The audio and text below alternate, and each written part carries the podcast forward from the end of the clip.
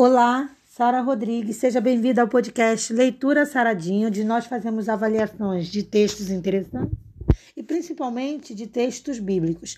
Hoje vamos fazer uma avaliação bem rapidinha do, do livro de Mateus.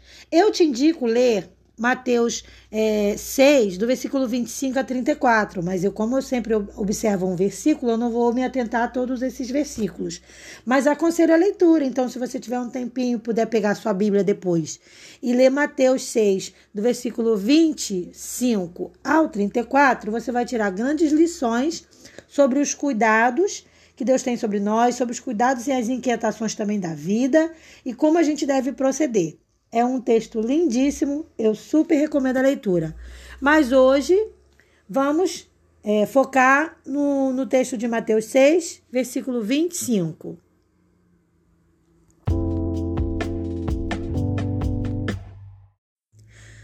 Antes de ler o texto, eu quero lembrar que eu coloquei no canal do YouTube disponibilidade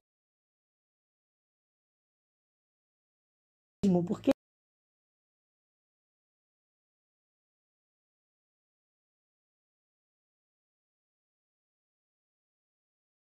cristão deve ser minimalista? Será que ele deve viver um viver minimalista? É interessante você assistir esse vídeo. Tá lá no meu canal do YouTube, que agora se chama Saúde da Alma. Faça uma visita lá no meu canal e assista esse vídeo, se inscreva no canal e deixa lá o seu like, tá bom? Agora sim, eu vou ler o texto com você e a gente vai comentar rapidamente sobre ele.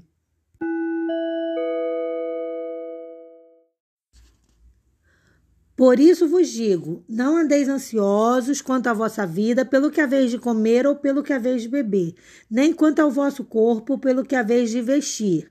Não é a vida mais do que o mantimento, e o corpo mais do que o vestuário? Hoje estamos vivendo uma época em que um dos grandes problemas sociais é a ansiedade. A ansiedade é uma coisa quase generalizada, é um problema mesmo social.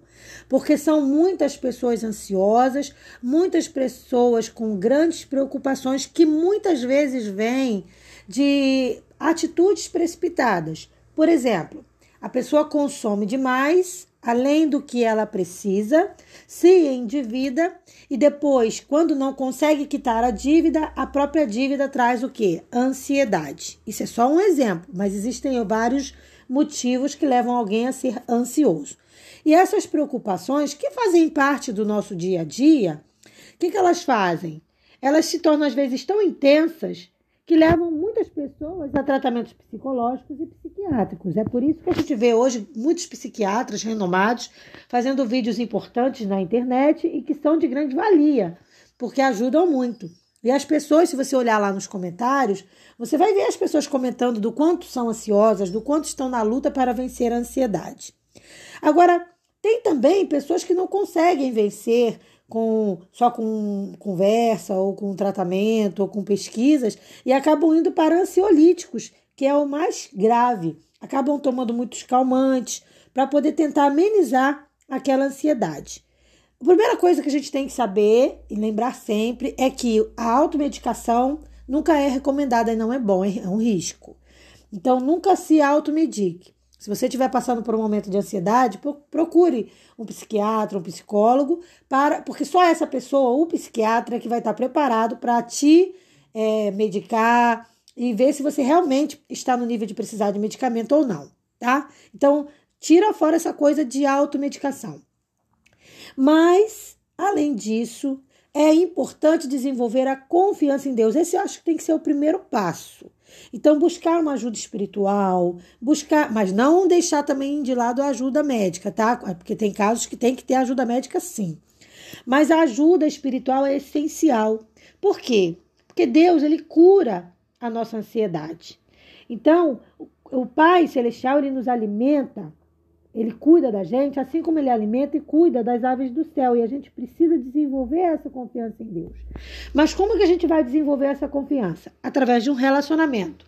Porque você há de convir comigo que a gente só confia realmente em quem a gente se relaciona, em quem a gente conhece. Quanto mais a gente vai conhecendo alguém, mais a gente vai ganhando confiança nessa pessoa. Confiar sem conhecer não é adequado. Então, o que, que a gente tem que fazer? Desenvolver um relacionamento com Deus que vai aumentando a nossa confiança nele. Então a gente vai cada vez mais se deixando é, ser alimentado, sustentado pelo Senhor. A gente vai confiando no Senhor para tomar as rédeas da nossa vida. E a gente para, vai diminuindo essa coisa de agir por impulso, de fazer somente aquilo que a gente quer. Então Deus ele sabe das nossas necessidades? Deus sabe. Deus sabe que a gente está precisando disso, daquilo. Mas ele sabe também se isso ou se aquilo é realmente fundamental para a nossa vida. Porque muitas das vezes as coisas que a gente quer adquirir, às vezes nem vão ser bênção para a vida da gente. Então, às vezes, Deus nem quer nos dar, porque Ele sabe que aquilo vai ser maldição, aquilo não vai ser bom, aquilo vai trazer alguma inquietude. Então, às vezes, é melhor a gente confiar. Na verdade, sempre é melhor a gente confiar ao Senhor as nossas questões, sejam elas de âmbito material, espiritual, físico, mental, sentimental. Entende? Então a gente não tem que confiar a Deus só as questões espirituais, não. A gente tem que aprender a entregar a Deus todas as questões da nossa vida sejam elas de, de, no âmbito emocional, em relação a algum relacionamento, algum problema, seja ela no âmbito é, financeiro também. Então, se eu estou ali com problemas financeiros, que tal recorrer ao Senhor e entregar essas questões a Ele, pedindo a Ele que nos oriente para colocar a nossa vida em ordem, a nossa vida financeira em ordem. Também nas questões materiais, física, se você está com, o físico cansado, não consegue motivação, que tal confiar ao Senhor essa, essa uma prática esportiva, conversar com Deus sobre isso e pedir a ajuda do Espírito Santo para a gente vencer essas dificuldades, vencer aquilo que está nos atrapalhando. Então, assim, uma coisa que a gente precisa tentar aprender sempre é colocar tudo nas mãos do Senhor. E é esse convite que o Senhor nos faz. Quando ele diz: Não andeis ansiosos com a vossa vida, pelo que a vez comer ou pelo que a vez beber em outras palavras, Jesus está dizendo: confie em mim, confie em Deus. Tá? Então Jesus ele traz segurança e tranquilidade para a nossa alma com esse texto. Por isso eu recomendo para você a leitura de Mateus 6, do, do versículo 25 ao 34. Você vai aprender coisas incríveis, você vai ter um conforto incrível para a sua vida, como por exemplo no versículo 33, que diz: Buscai primeiro o reino de Deus e a sua justiça, e todas as coisas vos serão acrescentadas. Então nós devemos confiar no Senhor. E isso nada tem a ver com se acomodar. Muito pelo contrário, Deus vai nos mostrando o que fazer e a gente vai colocando em prática os ensinamentos que ele vai nos passando. Isso é relacionamento. Isso é comunhão com Deus.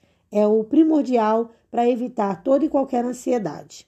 O que precisamos fazer é buscar primeiro o reino de Deus e a sua justiça priorizar a vontade de Deus na nossa vida, obedecendo às suas, a sua palavra, os seus mandamentos, aquilo que ele propõe para a gente.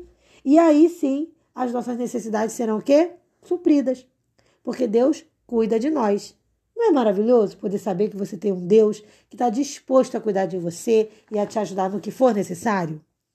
Eu não gosto de começar o meu dia sem fazer alguma coisa para Deus, sem falar com Ele, sem pedir a bênção dele para aquele dia. E quando dá, gosto também de encerrar meu dia antes de dormir, dormir com a paz do Senhor. É maravilhoso. Pensa sobre isso, tá bom? Eu vou ficando por aqui. Mais uma vez, convido você para visitar o meu canal do YouTube, Saúde da Alma, e deixar lá o seu like e se inscrever no nosso canal e receber conteúdos que vão complementar o que você recebe aqui.